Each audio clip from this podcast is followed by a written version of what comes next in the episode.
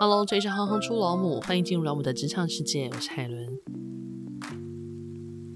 NetScap 创办人马克·安德森曾经说过：“一九七五年，个人电脑问世；一九九三年，网际网络来袭。我想，接下来就是比特币了。相信大家一定都听过比特币。比特币就是区块链的起源。那区块链又是什么呢？现在大多数的区块链应用对大众还是很有距离。”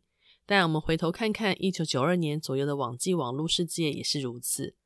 当时如果想要连上网络，需要先买数据机、接电话线、买教学使用网际网络的书，冒着可能会电脑作业系统搞坏的风险，研究半天之后安装软体，最后才终于能够连上网际网络。现在聊起这些过程，你可能都还觉得不可思议。由于区块链去中心化和不可篡改的技术。不但可以用在各种金融交易，也可以用在契约、税收、投票、医疗记录、数位护照、数位货币的发行等各种公司领域，几乎遍及日常生活的各个层面。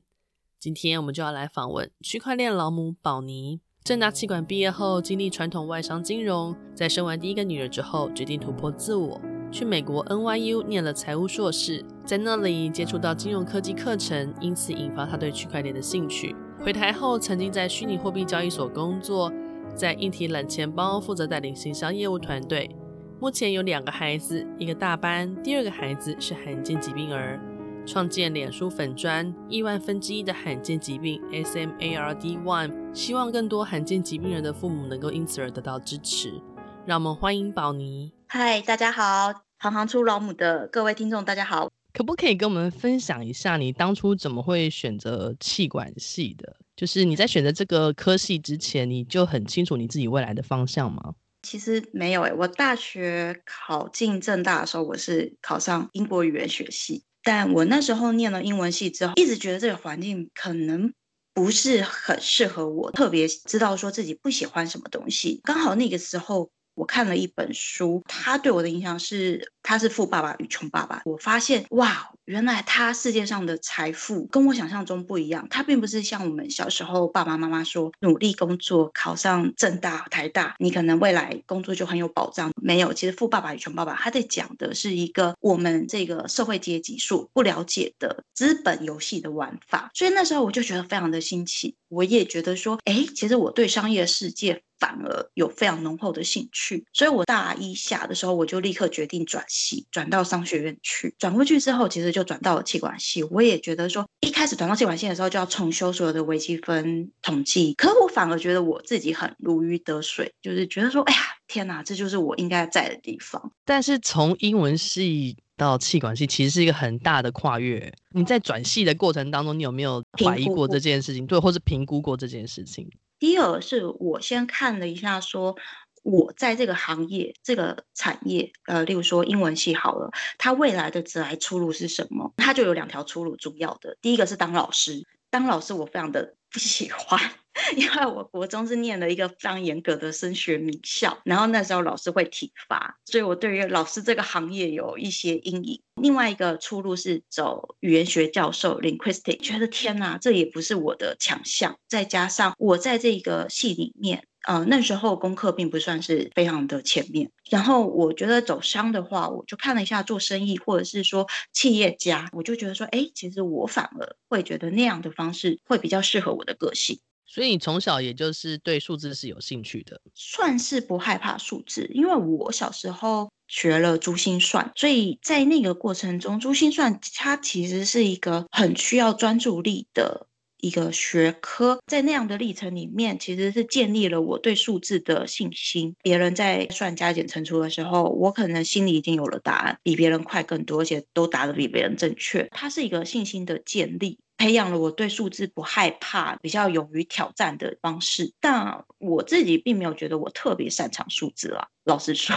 尤其是我去念财务金融的时候，嗯、要算什么衍生性金融商品，然后要算什么财务模型，要算。企业估价，天哪，我都觉得天哪！因为你的第一份工作是在外商金融，基本上是什么样子的工作范畴？我毕业之后的第一份工作其实是在 FMCG 呃的龙头，就是 P&G 工作。其实这个也是算是一个职来的转哇，大概工作了两年之后，觉得我其实没有很喜欢 supply chain，所以我的职涯转换都是以我知道我自己不喜欢什么为出发点。但是我那时候又很迷惘，大概才二十五岁，也不知道自己要什么。刚好台湾那个时候真的蛮盛行金融业，外商金融推出了储备干部的计划，那这个计划在台湾已经例行了三十年，培养出许多在金融业的这个 CEO，我就觉得哇，这个 program 超吸引我的，因为它是让这个储备干部可以在银行内部轮调每一个部门。当初在大二转系的时候，我想要成为 CEO，可是我不知道我要怎么样达到那个目标。可是这个储备干部的计划可以让我先看到说，整个银行是怎么样在运作，商业运作的模式到底是什么，跨部门之间要怎么样去做协作，银行为什么可以赚钱，它的商品为什么可以热卖，甚至可能数十年来都不改变，到底它的魔力在哪里？而且还有一点非常吸引我，就是它可以让你在每一个部门的主管旁边做学习，你可以学习到说他们是怎么样逻辑思考的，所以我就去接受了挑战。储备干部这个选拔其实竞争激烈，大概所有商学院研究所的学生都会去挑战，但那时候我只有大学学历，所以我其实也没有觉得自己的胜算特别的高，觉得我跟人家。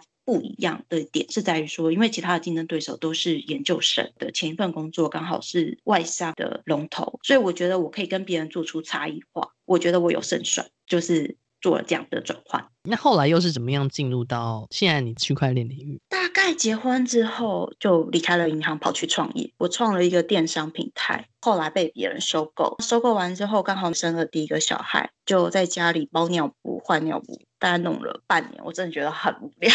就是我对小孩的耐心大概只有十二个小时，就是所以就很很想上班，对吧？你知道，一个小孩都不会讲话，每天在那边面对着他，还不懂得怎么跟你互动的时候，我就上网看一下，说，哎，有什么样的 program 我可以去进修。那时候的挑战，我觉得对于女性来讲，都会面临到。这个问题就是说，当你有家庭之后，你要追求梦想的路是非常的艰难的，因为你有小孩有家庭，那你的婆家或者是你的妈妈或是你老公，可能都会质疑你说，你为什么要做这件事。我也面临了同样的问题，而且反对最激烈的其实是我妈，对，她说：“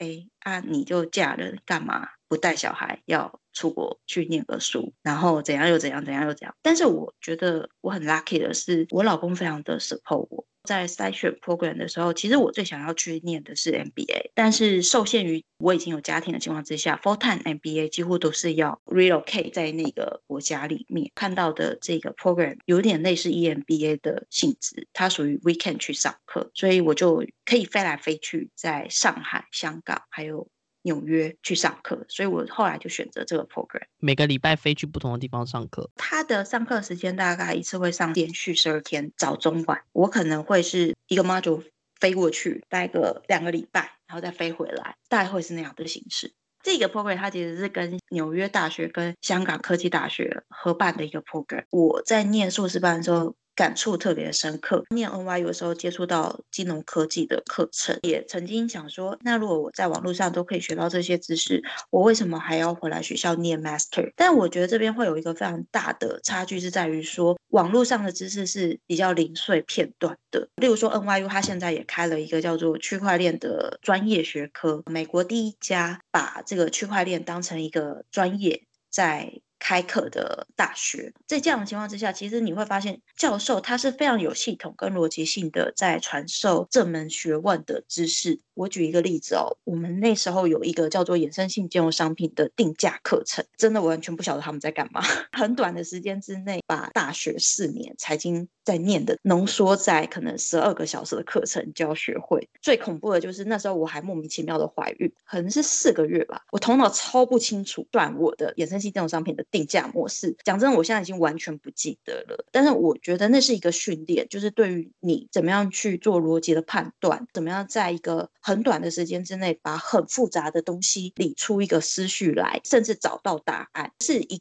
套训练的过程。因为其实，在区块链的世界里面，会很明显的感受到，我们在这边币圈一天是人间一年。就是说，在区块链的产业，可能三个月我就觉得哇，怎么又有一个新的东西冒出来？相对于我们过往可能在职场是需要靠前辈去传授一些知识的情况之下，在这个产业的模式刚好是不太相同，包含说财富的传承也是。例如说我们在股市，可能你进入的门槛还蛮高的，对于年轻人来讲，其实你工作一两年根本没有那样的资本去跟股票市场里面的大鲸鱼去做搏斗。但是区块链市场刚好又是一个颠倒过来的现象，是在于说这个产业机构投资人的动作是比较慢的。这个区块链已经存在了可能超过十二年了吧？机构投资人有没有进来跟股市？或者是说整个金融市场有什么样的联动呢？其实以前在传统金融产业的时候，你会发现说，如果你要在股市赚到钱，有时候不一定是。你做这个财务分析或看财报就可以准的，你可能有内线消息，那这些内线消息可能是，例如说大金鱼会比你更早知道的，所以散户的优势是非常小的。但在区块链，因为没有这么多的大金鱼在做操控，所以其实你赚钱的机会是比较多的。财富的颠覆是在于说，几百块台币就可以做这个虚拟货币的投资，例如说比特币的单位，它可以切到小数点后八位。对于年轻人来讲，它进入的门槛非常非非常的低，但是如果你在我念书那一年，我二零一七去念 NYU，我教授问我们全班说，现在比特币的价格是六百美金，有没有人要买？班上的男生同学都说要买六百美金。你看过了二零二零年，最近比特币的行情大概是来到了一万九千八百美金，你那时候买的投资，可能是所有的传统金融商品都没有办法去匹敌的。我很喜欢你这一段的分享，因为你这一段的分享，每个人都想要翻转自己的生活品质，这个东西是很切身的。然后可能在此之前，我们可能知道这件事情的大概轮廓，可是并不知道这么多的细节。可是你刚刚那一整段的陈述之后，我就觉得瞬间我就眼睛发亮，然后我就觉得哦，好想了解。时代在巨变，MBA 的课程或者是美国的学校也在改变，即便女性结婚，还是有非常多的机会。可以去追求自己的梦想。既然你聊到这里，身为母亲之后啊，你觉得你自己在职场上最大的改变跟挑战是什么？刚刚你提到了去念硕士，然后是什么样子的决心，让你在生了女儿之后，觉得应该还是要去把这个东西给完成？决心的话，应该是在于说，我那时候想要回去职场工作，会有一个压力是在于说，我那时候还是大学学历，但是在我要回去的时候，其实硕士在台湾已经是一个，你可以说标配或者是必配。另外一块就是，我觉得其实我有点不晓得、欸，就觉得我如果要回去银行业，其实非常的简单，但是我自己又觉得有点无聊，毕竟工作六年，就是觉得不甘寂寞，或者是不甘一成不变，就想要去看看。外面的世界到底长怎么样？这一直以来都是我的梦想，我应该要想办法去实现。不管我现在是母亲或者什么，这只是我的身份之一，但是它并没有决定我这个人是谁。但我也是得到 老公很多的支持，我要非常感谢他。那时候你女儿几岁？我申请 program 的时候，她才出生半年吧。看你，你很猛哎、欸。当你要做这件事情的时候，你就开始算你的后援有什么，例如说你家人系统可不可以 support 你，保姆有谁，candidate 有谁，然后托婴中心在哪里，就全部把它做出来，把它当成一个专案在经营，你就会觉得其实这并没有这么难。刚刚提到那个啊，你觉得身为母亲之后，在职场上你自己认为你最大的改变跟挑战是什么？我的情况比较特别，因为刚好我念书的时候就。怀了我儿子，他出生的时候情况就有点特别，状况跟姐姐不太一样。我回职场的前半年，其实那时候就一直带着他看医生，所以你说挑战，我觉得非常挑战。前半年真的是常常在哭，呃，其实现在讲还是会想哭吧，但是是说，嗯，我觉得最挑战应该是说，你怎么样面对命运给你的课题，是在于说，你可能觉得，呃，你好像克服了很多事情。可是有些事情是你没有办法去改变，例如说罕见疾病，它就是无药可医。大家说人定胜天嘛，刚刚讲的一副好像我只要想要做什么都可以达成，但是这个课题的确就是让我知道说，其实人生并没有只要你想做就可以克服的事。其实我觉得最大的挑战应该是在于说，我是一个比较好胜的人，我在工作上的时候，我自己会觉得说，我不可以把家庭里面或者是自己人生课题的情绪带到职场上。所以我印象蛮深刻，就是有一天我儿子住院，然后那时候我真的就是他发病了，我在公司里面，其实我接到电话，然后我想回家，想要去住院看他，但是。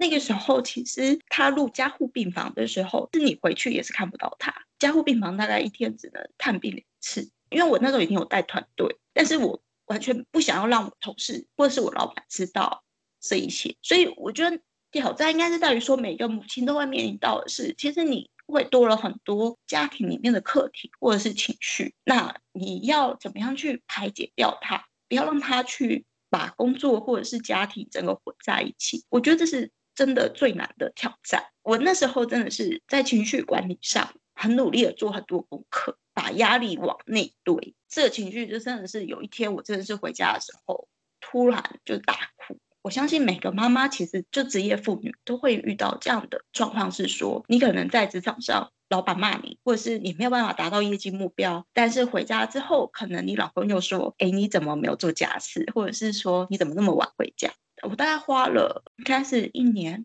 才接受我儿子就是罕见疾病。呃，其实我没有办法改变他这个事实。大家对于母职的需求，女性要非常多工的这件事情，或是要求，常常会比较听到说，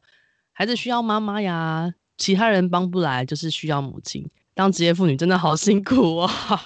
在这过去两年的历练当中，我其实学到一个蛮重要，就是不管是企业的领导人或者是健康的人生要学习的东西，就是一个叫做正念的转换。例如说，你可能在会议上表现不好，但是如果我们正面的想，会觉得说这就是一个学习，活在当下也是蛮重要的。我发现，如果我们常常就是很执着于已经发生的事，其实常常我们并不是活在那个当下，反而没有办法把每一件事情做得非常的专注。你还有另外一个女儿嘛，对不对？你女儿跟你一样也很有数学方面的敏感度吗？还是说你通常会用什么样的方式去让她了解这方面的概念？因为她大概才五岁半嘛，她的幼稚园老师还蛮好的，在教育上有很多的指点，是她会很。劝导我们说，从生活化里面去融入。例如说，我们在买东西的时候，可能就让小朋友去帮你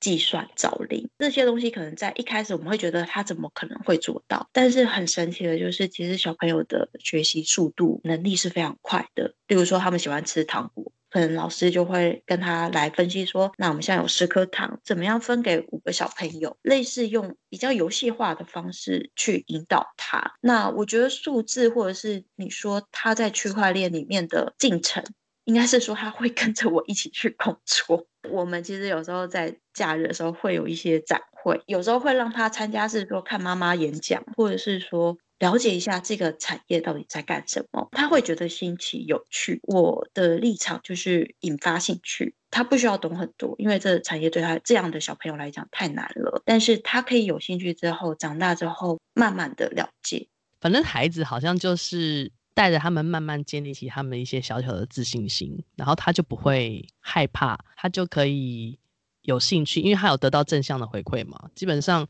就是没有得到正向回馈，才会觉得没兴趣。这些小小的概念就会慢慢被累积起来。然后在这过程中，例如说展场可能呃，show girl 会发比特币的那种币，他拿了，他也有觉得很新奇。我也没教他，他就会自己说：“妈妈，什么是比特币？”那我们就慢慢的去沉浸，嗯、用不同的模式去讲。我还蛮期待，就未来我可以再带领他了解更深入的有关于区块链的东西。那谈到这个，你自己当初在刚刚开始进入区块链这个产业的时候，你有没有遇过哪一些困难跟挑战？一方面是那时候要回去职场的年纪，相较于这个产业里面平均二十五六岁的小朋友来讲，然后那时候觉得挑战是在于说，我觉得不是在这个产业，而是女性如果假如你中间暂时离开去生小孩。要回来的时候，对自己有很多的要求，例如说你希望得到什么，然后又希望可以带团队，这些情况之下就会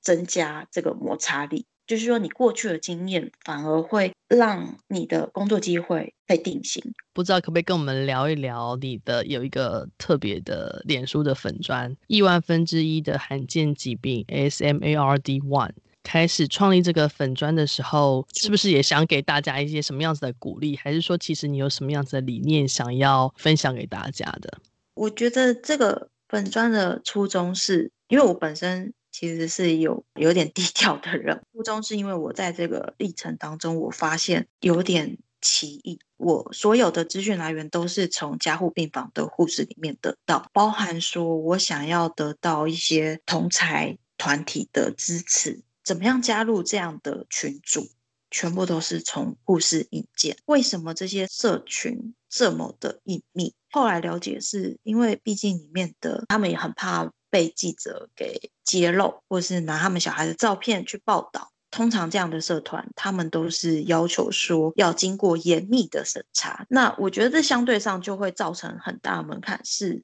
当你今天遇到这样状况，你根本不知道要去哪边求援。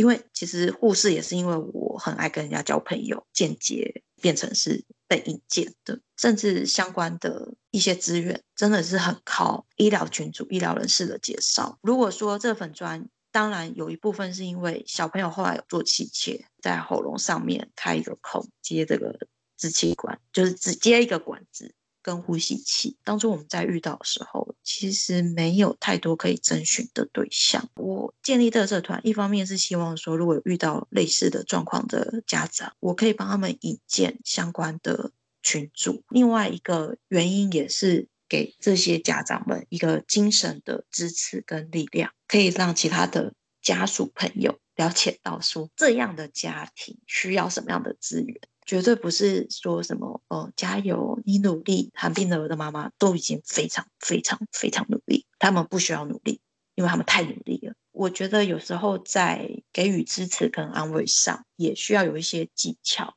在这个粉专的成立历程中，也真的遇到。大概有三四个家长私讯我，问我说他的小孩到底要不要做气切，我就帮他说，我可以帮你带去呼吸儿跟气切的群组，里面有一些家长，你在那种情境之下，这个家长是非常痛苦的，我帮他引荐资源，让他去了解到，如果他做了气切，他未来的生活品质会长什么样？那如果他不做气切，他小孩走了，他会不会有遗憾？的确有一两个家长是医生